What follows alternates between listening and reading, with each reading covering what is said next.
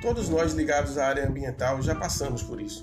Um cliente ligando no meio de uma reunião querendo fazer sua licença ambiental, uma demanda de fiscalização surpresa solicitando o sistema de separação de água e óleo, ou até mesmo por um problema ambiental causado por águas contaminadas com lubrificantes.